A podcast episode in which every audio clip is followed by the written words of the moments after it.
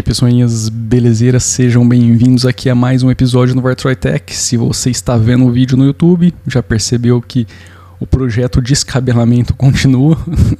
é para não ficar prestando atenção aqui, tá? E nem no cenário, que ainda não funciona. Então vai no, no áudio, que é mais negócio. Uh, bom, hoje eu vou continuar a saga e a série dos episódios mais focados no, naquele usuário que está querendo sair do Windows e vir para o Linux, ou até mesmo do Mac para o Linux.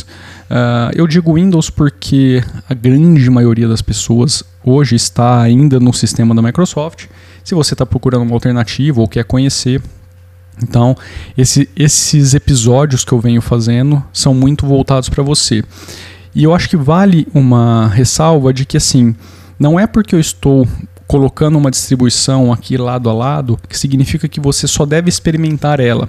Eu estou tentando dar um norte para várias pessoas do que a gente tem disponível, para que a partir desse norte você vai descobrindo vai, vá conhecendo é, o vasto mundo que é o Linux, porque a gente tem um leque de opções muito grandes, muito grande e não significa e, e nem toda distribuição vai ser a melhor distribuição para você, entendeu? Então a gente tem é, pessoas que se adaptam melhor a uma distribuição, pessoas que se adaptam, adaptam melhor a outra distribuição, ou então uma resolve um caso melhor do que a outra e assim vai.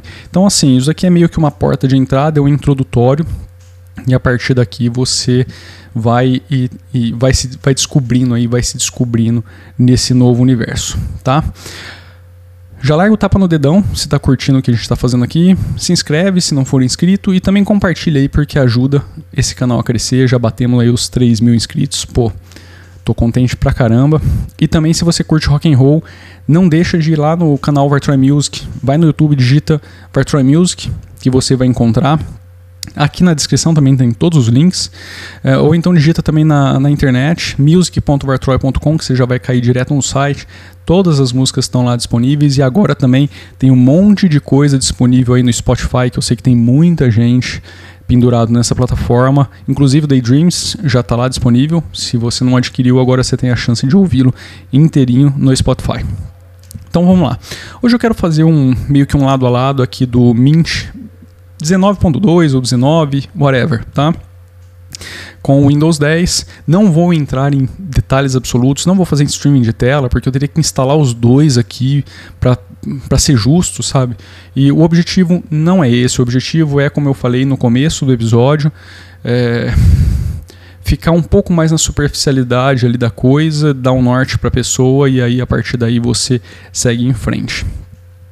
Eu vou pegar, acho que talvez o um dos pontos que deve causar, assim, em termos de impressão inicial, é, talvez assim, ou um break, tá? Um tipo, pô, será?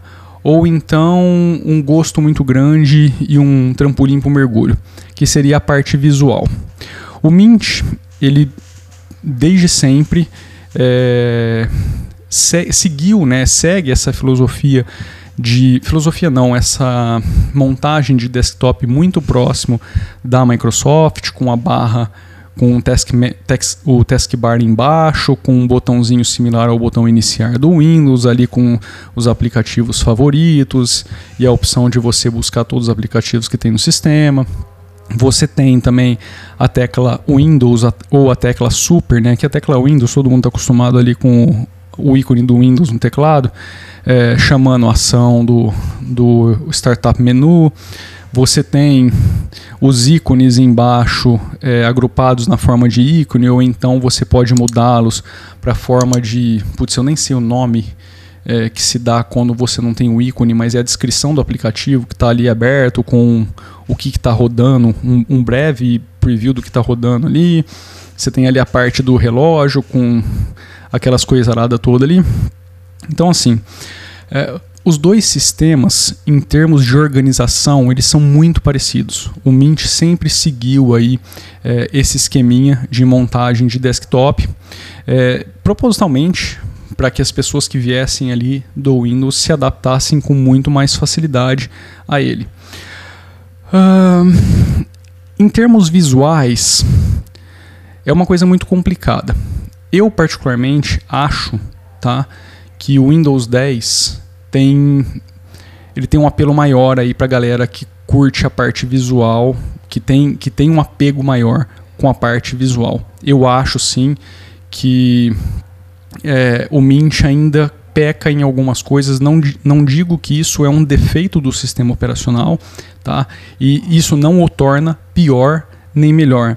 Mas comparando lado a lado, os efeitos, a frescuraiada toda, o Windows ele vai talvez agradar um pouco mais aquela pessoa que tem um apego maior com esse tipo de coisa. Tá? Nós temos no Linux outros ambientes que fazem com maestria é, algo muito similar ao, ao, que a Microsoft entrega ou até muito melhor, tá? Aí depende do seu julgamento. Mas no caso específico do Mint, eu eu, eu, eu acredito que sim, a Microsoft, o, o, o, ambiente gráfico do Windows, ele, ele tem um apego maior aí para a galera que está muito vinculada a isso. Mas, talvez inicialmente, tá? Porque à medida que você vai usando o desktop e, e se acostumando com ele, isso vai ficando bem de lado, tá? É, é, é só você pegar as pessoas que de fato fizeram aí a migração ou passaram do Windows para o Mint. Mas eu acho que a gente tem que concordar aí que nesse ponto o, o, a Microsoft focou, dedicou bastante esforços e vem dedicando para deixar essa parte cada vez mais bonitinha e mais frescurenta e agradando aí a galera, tá? Então eu acho que nesse sentido você vai ter algo putz, é, não dá para falar melhor, mas talvez que te possa te agradar um pouquinho mais do lado de lá. Só que em contrapartida também você tem consumo maior de recursos para esse tipo de frescura. E aí talvez você quando utilizar o Mint aí no seu desktop, no seu notebook, não sei lá onde você vai testar isso, sinta um, um, uma grande diferença em termos de performance.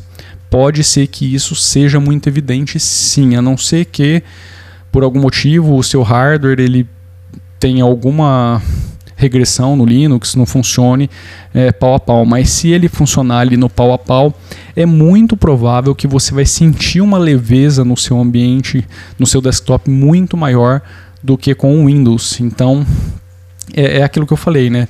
Talvez um primeiro momento a parte visual te, te, te faça ter um pouco mais de cautela, mas à medida que você utiliza eu acredito que você vai entendendo, vai sacando aí, vai, vai, vai gostando cada vez mais do, do, do Mint, tá? do desktop. Então, assim, esse é um ponto é, importante de, de colocar, porque pode ser um ponto de várias críticas. Agora, por que o Mint? É, especificamente a versão 19, tá? Porque você ainda tem, pode utilizar a versão 18, mas eu sugiro que você teste a versão 19 porque é a última versão que os caras vão manter por 5 anos. Primeiro por conta disso, né, os 5 anos, é muito bacana você ter um, um sistema operacional estável rodando por 5 anos sem ter que esquentar a cabeça. Eles têm upgrades nessa versão estável de tempos em tempos seguindo o ciclo do Ubuntu. Então, de tempo em tempo, você vai ter lá 19.1, 19.2, 19.3, 4. Se eu não me engano, vai até o 4 ou 5, tá? Os upgrades que o Mint que, que eles vão entregar. E isso traz melhorias consideráveis para o desktop ao longo aí da vida desse carinha que você vai estar tá utilizando. E isso é muito bacana. Não é uma coisa que vai ficar parada sem instalar e ele vai ficar parado sem receber melhorias. Está constantemente recebendo melhorias. Uh, é um desktop consideravelmente leve para um hardware um pouquinho mais moderno. A gente está falando aí de coisa de. Cara, qualquer coisa de 8 anos, 10, 8, 8 10 anos para cá, na minha opinião, roda bem. Eu tenho um notebook aqui com Intel Graphics de praticamente 10 anos, ele roda de boaça o Mint na última versão. Ele vai te dar uma familiaridade muito próxima do que você tem com Windows com exceção a parte de configurações, que aí você vai abrir um leque um pouco maior e bem diferente daquilo que você tem no Windows. Tá? Isso também pode ser algo que, te, que traga uma estranheza grande para as pessoas que não estão familiarizadas com o Linux.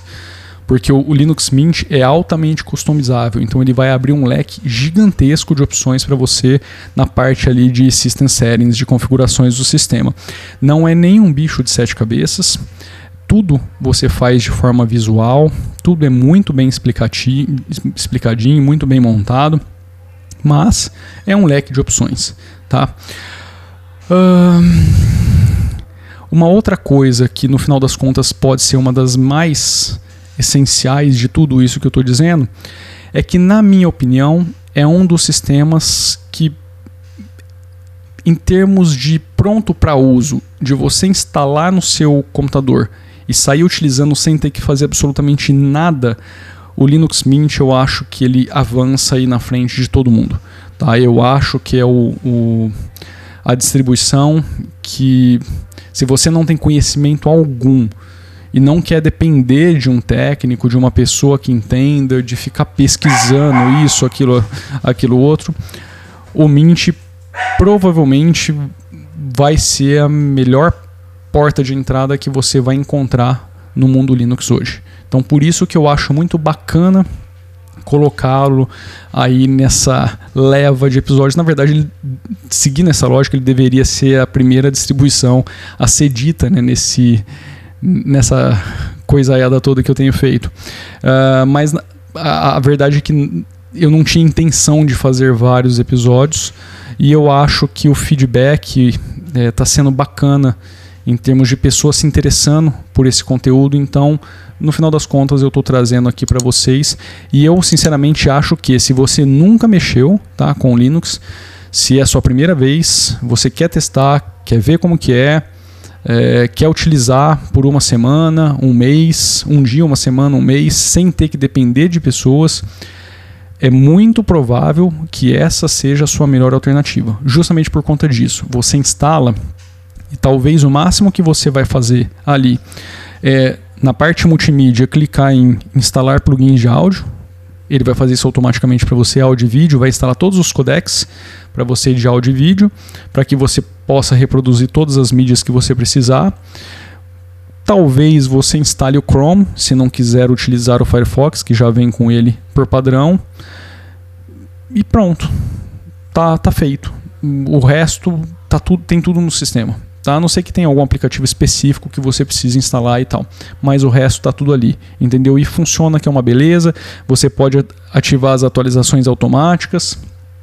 Você, eles, eles têm uma ferramenta de auto backup, caso alguma atualização de algum crash no seu sistema, quebre o seu sistema, com um clique você pode voltar isso para trás. Então, assim, meu, é uma solução muito bem montadinha hoje, muito focada nesse usuário que está querendo sair do universo Microsoft, do, do Apple e entrar no Linux. E como eu falei, ele é altamente customizável e aí você pode fazer um monte de frescura nele, deixar ele com a carinha que você quer.